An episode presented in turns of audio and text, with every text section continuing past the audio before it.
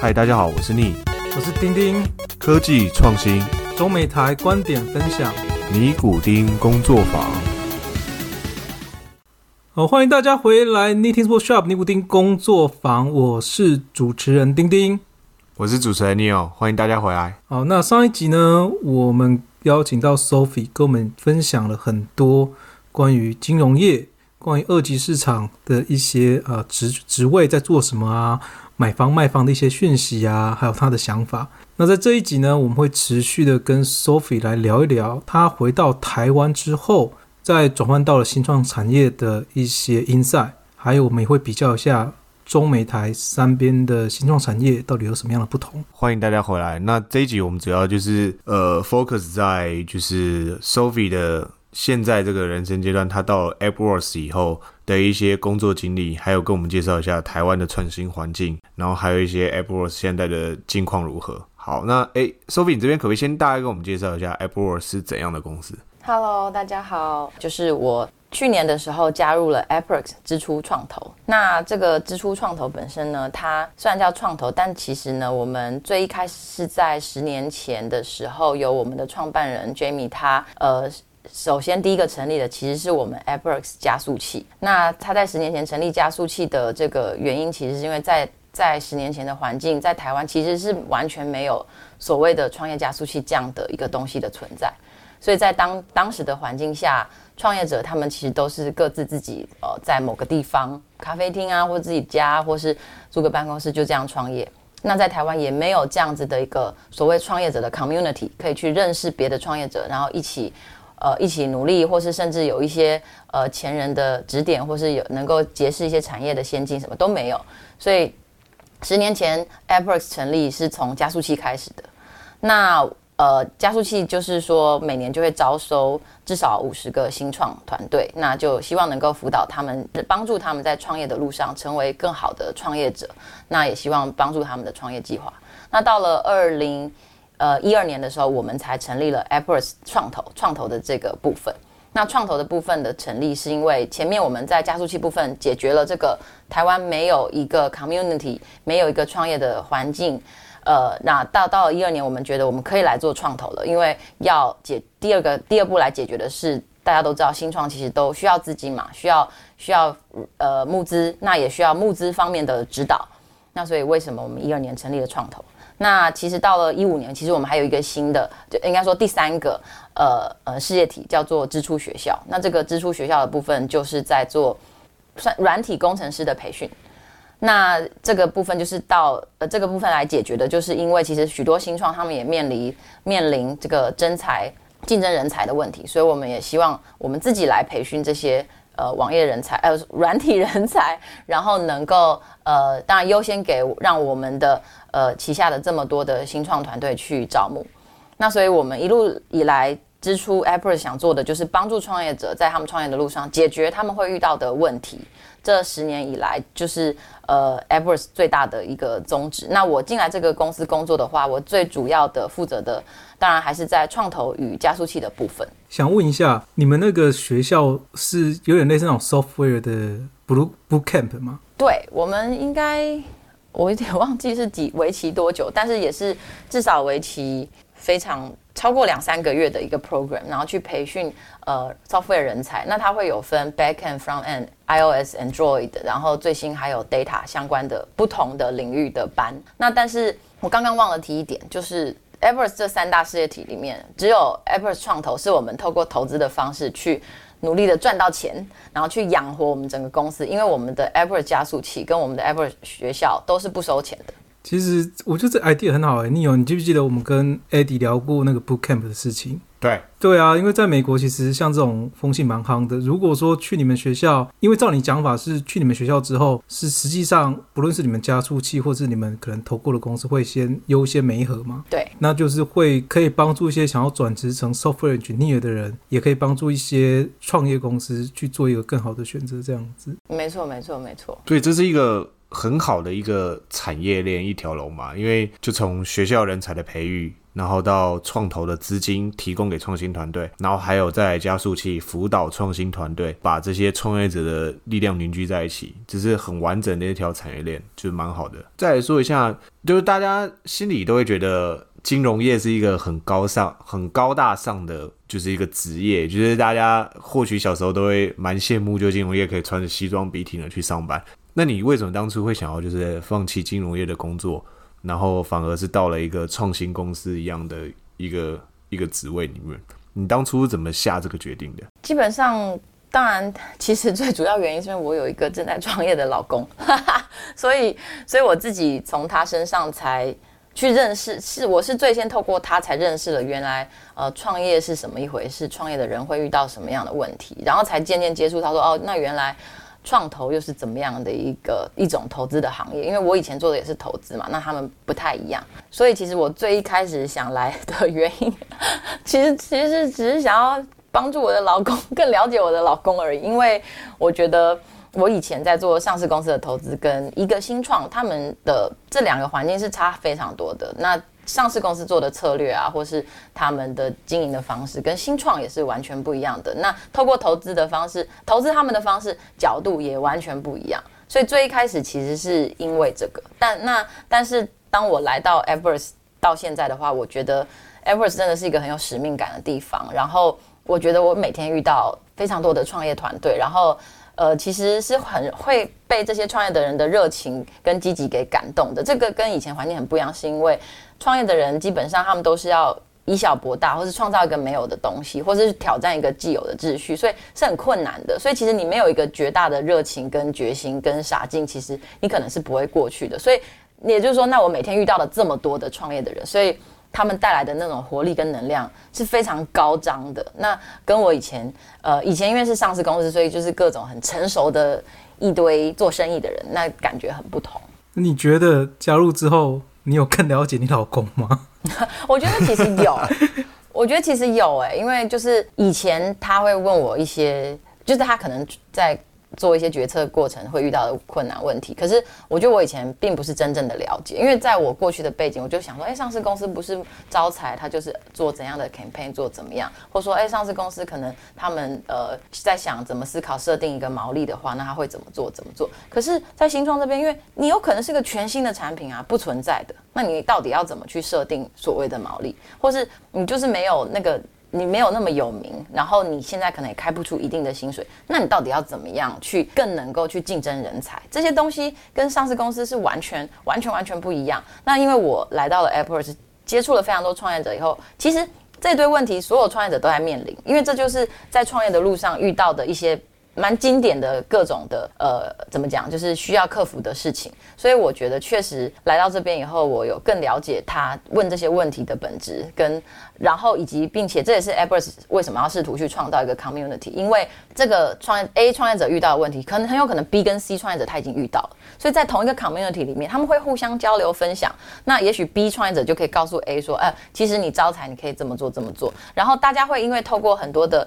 这样的呃经验分享跟支持打气，能够能够成长的更好，所以其实对我来说，我也收获很多。你刚才就大概已经介绍 AppWorks，还有你到 AppWorks 的动机，那你可不可以再深入的跟我们说一下，你在 AppWorks 其实就是比较细节是担当什么职位，然后负责怎样的 daily job 是怎么样，可以跟我们分享一下？嗯，好的，我觉得我的时间大概一半一半的分在创投跟加速器这两边。创投的话，就是当然就是会看投资的。呃，表看投资的要我们想投资的新创，或是有意愿来找我们募资的新创，那就是去研究说，呃，这样的新创它它到底募资的规划与需求啊，它的产业啊，种种种种，那就会花很多的时间去跟这些创业者去谈他们的想法，他们为什么想做这些事，然后去思考我们怎么样能够帮助他。另外一半的时间就在加速器，那加速器的话，就是我们呃有一个很。呃，我们有一个既定的一个 program，就是每年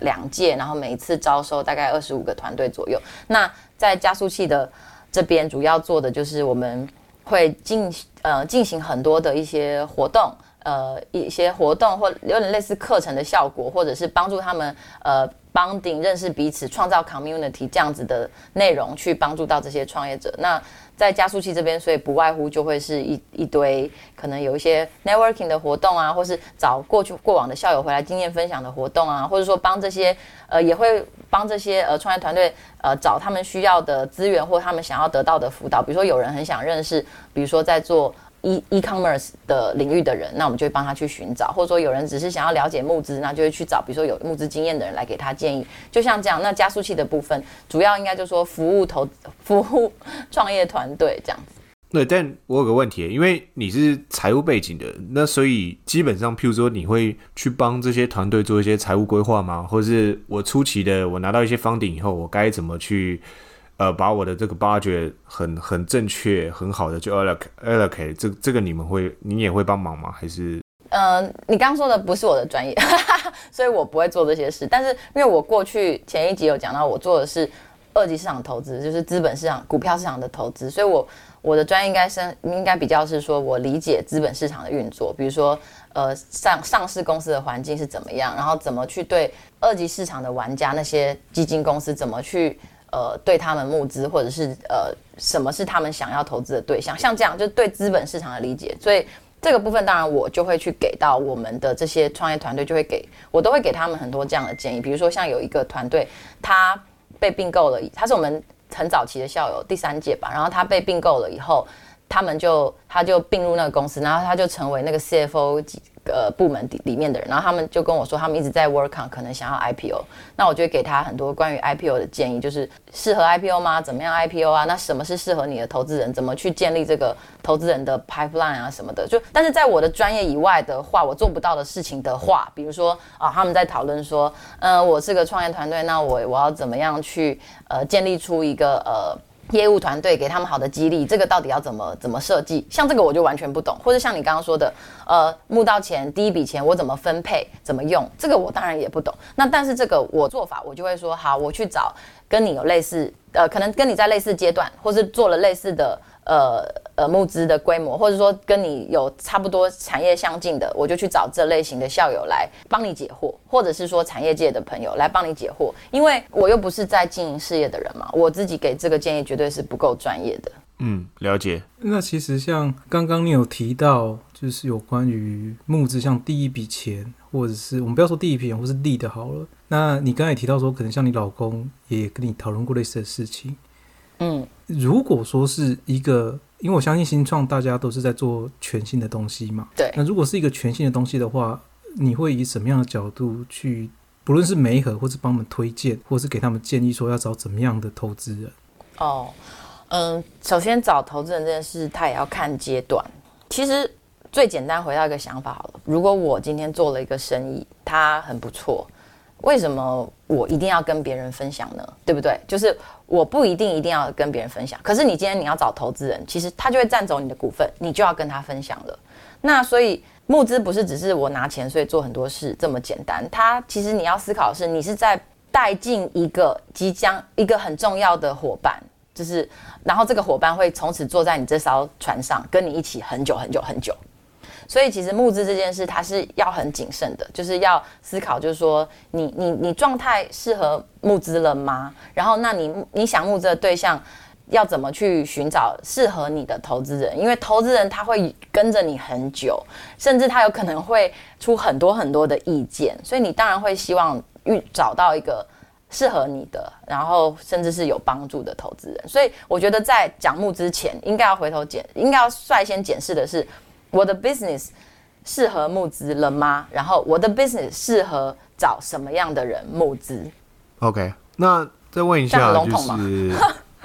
呃，不会啊，就是要想对，要想的比较完整吧？那我简简单讲讲几个例子好了，比如说，比如说，因为像我进来这个 Apple 以后，呃，像我有接触到的，像比如说 KKday 这个公司，大家应该都听过嘛？那呃，我们都知道 KKday 它的竞争对手主要是 Klook 嘛。那这两个公司有有一点像嘛？他们提供的服务也有一点像，可是你在他们两个看到的募资策略就会完全不一样。因为呃，Klook 本身创办人他他们是投行出身，所以他们非常认识非常多大型的基金公司，所以他们募资的对象从一开始就是都是走财务型的投资人，就是可能是基金，这都是基金公司这种类型，那他就是财务型。可是 KKday 他一开始走的募资策略，他就很不一样，他就会去找策略型的投资伙伴，比如说他在呃前面前面几轮的时候，他就已经引进了日本的一个很大的旅游公司叫 HIS，然后或者是他也引进了跟呃 Line 合作，呃主要合作很多呃台湾啊东南亚之类的地方。他的策略就是找策略型投资人，这些投资人也也是给他钱，但是他们业务上又有很多合作，所以我没有，我先不讲谁的好与坏，我说他们的策略就是不一样。了解，嗯，那我再问一下，就是因为我觉得创新公司其实蛮大的一块版图是在于，就是对于金融知识，就是你对资本市场的了解，还有譬如说你怎么去用你的财务规划，就其实这是蛮重要的。所以你你会不会觉得就是？你从金融业的背景，然后再到创新，两者结合，其实是是算是一个比较有优势的一个出发点。然后，哎，其实台湾的创业团队是不是应该，如果团队里面有这样子背景的人，是不是对于团队是有比较大的效益的？我觉得不一定哎，因为我觉得创业啊，最重要的真的还是核心创业者。跟他要创业的内容，这两个才是最大的核心。这两个东西一定要先搞定，然后你再说我来想募资，我来想财务规划或干嘛。嗯，但你会不会觉得在很多台湾的创业团队里面看到的是，虽然有很好的点子，有很好的技术，但是却没办法募到资，或是对，所以我我我才会问你这样的问题。那我觉得有，呃，回答你就是有看过许多团队，就是他们可能。都是一群工程师，然后呃能力技术很好，可是完全不懂募资是怎么回事，不知道怎么透过原来可以透过募资去放大，因为因为也许嗯不好意思这边要插播一下，不是每一个创业项目都一定要募资，但是在有一些创业项目里面，可能可以透过募资得到快速的扩大，或者是。呃，竞争市场的一个方式，但是 anyway，因为他们可能是一群工程师，那他们有这样的人，所以他不够理解，不不知道要怎么做，所以可能错失一些机会，或者是说成长的比较慢。的确有，没错，但是我不认为说这个非得要带进一个哦很有财务背景的人，应该说这是创业者他应该要做的一个功课。我到了某一个阶段，我也得开始学这个东西，我要去了解财务是什么，毛利是什么，现金流怎么怎么经营，然后。资本市场是什么？可是我们我们了解你的意思，但其实这边有两个很现实的东西，一个是时间是残酷而且有限的。当就像你有说，如果说其实我团队里面有一个这样子的人的时候，我可以节省掉很多时间，而且我的时间可以用来去做其他事情。当然，CEO 或者创业者他可以去学，他一定要去学，但很有可能当他学完的时候，也就是公司倒闭的时候。这是很有可能发生的。我我懂你说跟时间赛跑啦，所以我我不是说不要有这样的人哦，我只是回答是说一定要有吗？我觉得不一定。如果你有，很棒啊，当然你就是像你刚刚说的，CEO 可以专注 CEO 的事，那财务人去规划，有很棒。可是一定要有吗？我觉得它不是最最最首要的条件。我给一个建，我给一个我在美国看到的意见，就是如果你做的东西并不是独一无二，并不是一个开创者的话，不需要有。我举个例子来讲好了，像是你刚才讲像 KKday、Klook，其实这并不是在市场上面独一无二的，所以它不需要有，因为市场上面大概知道它是什么东西。但如果你做的东西是你讲出来，大家第一个会说啊，你在讲什么东西啊？你讲的是什么？这个时候，你团队里面最好还是要有一位这种金融机构出来比较好，不然的话，他搞不好一开始去秀他的 PowerPoint，去 get 想要 get 别人的 attention 的时候，别人第一个想法是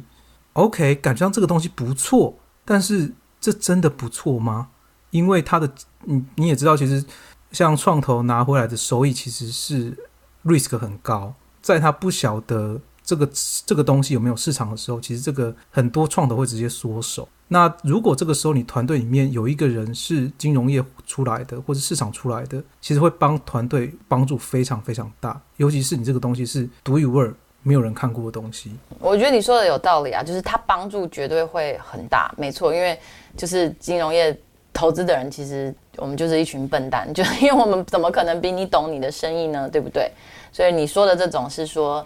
有一个人有点像会说金融业的语言，那能够把这个东西 translate 过来。我我可以我理解，我觉得你说的会很有帮助，没错。只是可能我想强调的只是说，我认为核心的产品与技术跟创业者本身，这个是还是最重要的最高 priority 这样子。那那我们来谈一个比较大局观的问题啊，就是你怎么看台湾的创新产业环境？就我觉得应该蛮多人想要知道，哎，如果我在台湾创，那我是不是应该了解一下产业环境吧？你可以跟我们说一下。那嗯。我实话是我才刚来嘛，所以嗯，不到快半年，所以我觉得可能我没办法分享那么全面。但是在我来看的话，我觉得台湾现在的创业环境还不错，就是因为有蛮多呃，就是已经有蛮多加速器的或是 incubate 孵化器的存在。那像我刚刚说 e v e r s 十年前成立的时候，它是一家都没有。那但是到现在这个节点的话，其实蛮多的，像。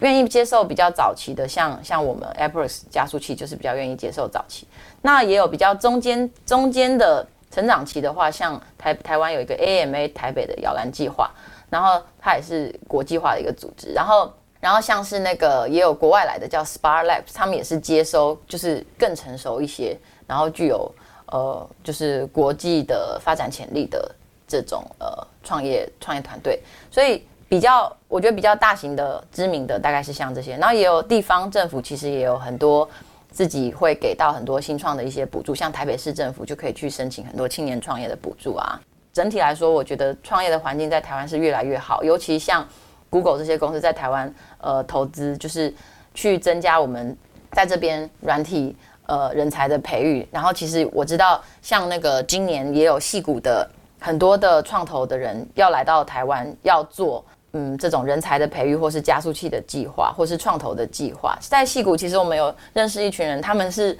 就是非常非常喜欢台湾，然后并且有志于要把戏谷带来台湾的一群人，然后这件事情也正在发生。我这蛮好奇的，为什么他们喜欢台湾？我有跟他们聊过，哎，他们就觉得说，其实他们是认真的有比较过，呃，软体人才的，呃，软体人才的这个怎么讲？嗯嗯，人才的。这个 quality，然后还有这边的整个发展环境，他跟我说他们比较了，呃，胡志明啊、台北啊、上海啊、东京啊，就是亚洲的一些地方，然后他们觉得其实台湾是很不错。那当然，我觉得这体现在于就是台湾本身的呃 engineer 人才还是相对是不错的，然后个个性上其实也呃很很 humble。我觉得台湾人其实有一个很大优点是 humble。就是其实有能力，但也很 humble。然后当然，呃，台湾的生活环境也不错，然后整个物价啊什么的也很不错。所以当然还有这群人可能也是我不知道特别台美友好，他们是美国人哦，就很台美友好吧。那我问一个比较残酷的事情哈，因为如果刚刚讲这些东西是发生在我们不要说十年，我们说三到五年之后。我会觉得他们讲的是蛮实在的，但现在听起来我觉得有点怪怪的。原因是因为这样，就是说，呃，就像你刚刚讲的，其实像很多美国的公司都要来台湾设 branch，尤其像 Google，Google 刚落成嘛。对。那当他们这这个地方的人才培育起来之后，这个地方的呃，就是说 software 的基基准，software 的 level 越来越高，这很合理的。但是如果像你刚刚讲的那几个地方，胡志明、上海。东京还有台北，如果去做一个实际比较的话，实际上其实台北，我们说台湾或台北，然后它的 software 这些世界知名的大公司设的 branch 的点其实最少的。嗯嗯嗯，对。那其实如果说以这样来讲，说台湾的人才比较好的话，我觉得这很怪。但不是说比较好，是说他们想来这里发展。你也知道上海有上海的问题嘛，中中国的 concern 我们就不谈了。那那台台湾的话，就是有它吸引人想来这里的地方，但是你说是不是现在人才就已经足够有这么多？我觉得我认同你说的还没。这也是为什么我们都很期待，就是当 Google、Facebook 他们都来以后，几年后是很棒的。但是呃，这些这些细股的创投或加速器他们要来。那另外的话，我知道科技部台湾的科技部也有在跟他们合作。所以我猜了，这我不知道实际内容，但我只是听到他们说科技部是跟他们在合作，所以也许政府有在推一把力。所以我想要问的是很实在的问题是，其实你刚刚讲那些大公司，他给的薪水在台湾已经是 second pay 了，甚至 third pay。那你刚刚所谓的这些新创来台湾的时候，他们是打算就你所知啊，他们是打算属于 local local pay 吗？所以我就不晓得说你刚刚讲那些其他的原因，因为讲真的，对很多人而言，其实由于对新创这些什么理想那些东西，OK，那是一部分，但是很大的一部分其实薪水。对，我觉得丁丁讲的是一个比较比较事实是在于比害这些好听的话后面，他们到底可是我觉想来台做的一个现在软现在软体人才其实很竞争呢。我知道你说的，也许你觉得哦，那他们是不是用 local pay 啊？大家薪水还是很低，但是这只是，也许这是怎么讲？呃，现状是这样，但是在我像我先生他们一直在 hire 这个软体人才嘛，很竞争呢，非常难找。所以说我我认为在这么多人都来以后，你说这个薪资未来还会不会提高？有可能啊，因为超级竞争的、所以我觉得你纠结说，呃，大家来是不是现在着眼于便宜？我觉得没有关系，先这样让大家来。从我是台湾人角度，我觉得很棒啊。嗯，但我觉得反正丁丁也是讲了，就是比害事实后面的一个想法。，可是我觉得我觉得大家 local 看 pay 又怎么样？因为重点在于创造就业机会啊。就我们讲完这个大环境以后，那我们来聊一个比较小的问题，就是其实很多创业团队都会遇到的，就是你在这边，呃，通常会给想要创业的人一开始有什么意见？那可不可以先给一些 guideline 啊，或是比较大的 principle，就是让大家可以知道。那还有一个就是，其实很多创业团队会遇到的一个问题是，他们去提他们的 proposal 的时候，为什么这些投资方会不买账不投呢？你可不可以就是分享一下，就你这一段工作经验，还有你看的一些例子，跟我们分享一下？嗯，我我觉得要怎么讲？因为我们想创业都是要创造一个东西出来嘛。那这个东西可能是前所未有，或是它可能是要来打破秩序的，所以都不容易，很辛苦。怎么讲？要有顺序的去 prioritize。那嗯，最第一个 priority 就是我刚刚说的，还是你的核心团队、核心产品或技术，或是你想解决的东西。这个东西是最最最最重要的。我为什么一直讲这个是？很多人会，因为常常见到的创业团队遇到的问题，可能是比如说过早的，就是在你的产品还没有一个 product market fit 的状态，你就跑去募资，然后跑去放大，然后这样你后面压力是更大的。所以为什么前面呃你呃你要很重视的是打打磨出这个 product market fit，然后核心团队，这个这个是最最最最大的呃重点。那刚刚你说的就是为什么募资的时候呃打枪遇到的事情，我想讲的其实是我反而想讲的是。呃，募资这件事，很多人，因为我觉得大部分每次我们看很多报章媒体在讲，都会说哦，谁谁谁募了 A 轮多少钱，谁谁谁募了 B 轮，就好像成功的都是那一堆募资的。可是我想说的就是不是这样子，我我觉得这个只是一个呃果，可是可是那个不是成功的定义，我我不我不这么认为啦。那所以为什么我觉得大家总是对募资这件事好像又又爱又怕，然后觉得很神圣、很巨大这样？可是我认为募资这件事还是要回到你的商、你的 business 的本质，不是每一个 business 都需要募资或一定要募资。那嗯，那就讲回来，为什么被打枪了？那有可能是不是就代表你的 business 这个状态不一定这个状态是适合募资的，或是你呃可能那个募资的对象找错了？因为比如说你的这这类型的发展，其实最好要找呃跟你有策略联盟那种，他更懂你的 business，他更愿意投资你，更愿意跟你一起发展。如果去找这种时候，你去找了财务型，他可能就是不不会 appreciate 你啊。或者是，所以我说，你有时候被打枪，有可能也许是自己的状态还不适合，或者就是说找错人了。因为创投其实很多种嘛，然后再来，我还有一种，我还有一个想法是，其实创投也非常的多，其实不用气馁，就也许只是有一些人不理不不不懂你的美。但是还有很多别人呢、我会鼓励说，反而是说，如果我已经确认我的产品跟我的状态都很 ready，那我就要我就不要怕，就是说不用只是因为几个打枪我就怕，就是其实一定还有更多懂你的美的人，但是也要想，那适合真的能懂我的美的人又在哪里？这样子。所以像我知道有一个创业团队，他当初就是觉得说台湾的创投可能不能理解他这样子比较新颖的 business，所以他就直接选择去美国募啊。但是当然他可能就有有努力找到能够带他去美国的人，然后去美国募，然后就募到他的第一第一笔钱这样子。所以有时候就是自己也要想一下，适合自己的钱在哪这样子。那最后来讲一下，就是你刚才介绍的 Web Pro Web AppWorks 很多的好处啊，然后我相信很多创业者可能也很有兴趣啊。那你可不可以跟我们讲一下说，呃，大概申请 AppWorks 需要什么条件啊？需要哪些资料啊？那你们大概哪什么时候会开始募集新的团队啊？跟大家分享一下。呃，那这边就可以顺便讲一下，就是因为我们公司像我刚刚说有呃创投跟 App 呃加速器是都是两个各自都很重要的不同的事业体嘛，所以嗯，我们的加速器这边呢，真的是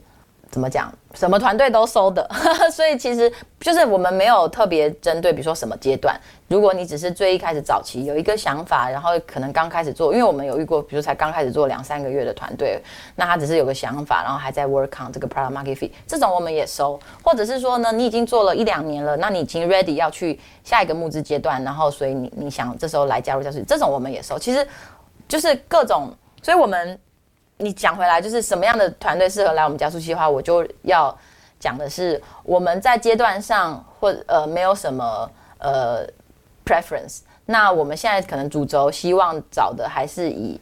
AI blockchain 东南亚为比较大的重点，嗯，希望找的方向，这样就是如果你是在做 AI 项目或者 blockchain 项目，或者你的呃项目是跟呃东南亚有关，或是有意拓展东南亚的话，这些或者是你本身就是东南亚的团队，国际团队，我们都欢迎。为什么你强调东南亚？嗯，东南亚是我们公司几年前决定，呃。嗯，开始的一个聚焦的一个方向，主要当然是因为我们认为东南亚会是下一个快速，呃，应该说东南亚的这个成长动能很强。当然，除了它的人口红利啊，然后当然它本身是过去是从一个呃落后国，呃不是落后国家，sorry，就是 developing 的 country 在努力的就是成长，然后。呃，经济体的这个成长，所以带动这个就业机会成长，然后带动这些的新形态的这些 business 的机机会出来，嗯，这些都是为什么我们很很看好东南亚。那可以这样讲吗？就是说，其实如果以东南亚，你们公司觉得，如果台湾团队以东南亚发展的话，因为大家都觉得说，哦，可能一个团队或一个新创公司要成功就是 IPO，所以他如果去往东南亚发展的话，他比较容易 IPO 吗？呃，我觉得你要这样说，呃，应该我换一句话来说，就是一个台湾的公司，如果它能够出海，能够有台湾以外的收入来源的话，这样子可以帮助这个公司的整个规模做得更大。那规模做得更大的话，对于一个上市的机会当然就会更高。不过，到底要不要 IPO，这可能是就另外一个问题啦。因为好，那就讲回来，就是我觉得其实也。很多人又是像之前讲的，很多人都把募资或是 IPO 当成是一个视为成功的一个准则。我不认为只有 IPO 才是一个成功准则，而且也不是每一个公司都适合 IPO。就像我其实也有经历过的案子是。嗯，他可能就是自己开了非常多的分店在台湾，然后做一些新零售相关的东西。那但是呢，他现金流非常好，因为他上下游供应链管理啊都做得非常好，所以呢，他其实自己做就很成功，然后他也一直拓展都没问题。那像这样的公司，他也没没有一定要 IPO 啊？那为为什么他一定要 IPO 呢？因为如果 IPO 的话，它不就 again 就是你又要切一个股份出去给别人，然后别人就会成为你的股东，对你指指点点。然后如果你上市又更惨，你每一季每个月在台湾更惨哦，你每个月都要去报告你的营收，每一季就要出一个财报，然后这些相关的在呃就是 auditing 成本啊都很高，然后很累。所以 IPO 不是 for 每个公司的，IPO 是给其实真的有呃长期需要呃资金的公司的，因为 IPO 不是说我上去就这样募资钱就结束了。IPO 其实是说，我上去以后，我从此呢都可以在市场上有一个公开募资的方式，然后比较能够取得这些资金。那所以其实 IPO 是要给那些真正有长期资金需求的，而且具有非常大规模的公司，它已经没有办法，就是说透过跟银行借钱，或是跟亲友借钱，或是这样一轮一轮，呃，慢慢的这样募资了。我是一个具有足够大的规模，并且有长期募资需求这样的公司，它其实才适合去，或它需要去 IPO。对，我觉得刚刚讲的那部分很好哈，因为其实在美国，你会看到很多公司，你会不了解说为什么一家公司它 IPO 的时候还没有 break even，也就是所谓的赚钱，为什么一家公司要在还没有赚钱的时候出来 IPO？那是不是赚钱之后就不用 IPO？那我想刚刚 Sophie 做了一个很好的解释，你出 IPO 只是因为你长期会持续的需要钱进来去 maintain 你的一些计划或其他的东西。当你的公司已经成长到很稳定了，你不需要呃去长期的去募资的时候，事实上 IPO 不见得是一个需要的方向了。对啊，所以不是。然后其实 IPO 以后它也是很辛苦，很多人都会把 IPO 视为一个终点，就说哦，我就做做做做到够大，IPO 太棒了。可是不是啊，你 IPO 以后，其实你还是要持续的维持一个成长。就是 IPO 以后的公司，它留在那个市场上，它必须要有成长。然后呢，现金流有在努力的改善，一开始可能不好，但是你还要努力的改善，这样子呢，你的股价才可以维持在一个相对，先不要讲大涨好了，就相对稳定。那如果你上述那两个没做到，没成长，然后现金流没有在努力的改善，你的股价就会开始一落千丈。那其实这个对公司后面的募资反而就是又更痛苦了，就是更辛苦了。你要募的钱就要花更大的努力，然后募来的钱就比较难。这样，所以其实 I 呃 IPO 以后的世界它也是很辛苦的。就 IPO 它不是一个终点。对，我觉得刚才那个你你觉得以另外一个观点跟我们分享 IPO，所以我觉得就有很多人可能以为就是 IPO 是一个 target 一个 goal，但其实他要 maintain 啊，然后要维持啊，或者他想的可能更深远点。我觉得。这个分享的音色蛮好的，那我们大概今天的节目就访谈到这里。那如果大家如果对 Sophia 或对我跟丁丁有什么意见的话，欢迎大家在粉丝页再留留言给我们。那也觉得欢迎大家创新团队能如果有需要的话，可以跟 Apple Watch 多联络，然后多接触。然后我相信，就身为台湾第一的加速器，他们可以给你们很大的帮助。谢谢大家，谢谢，我们下次见，拜拜。下次见，拜拜。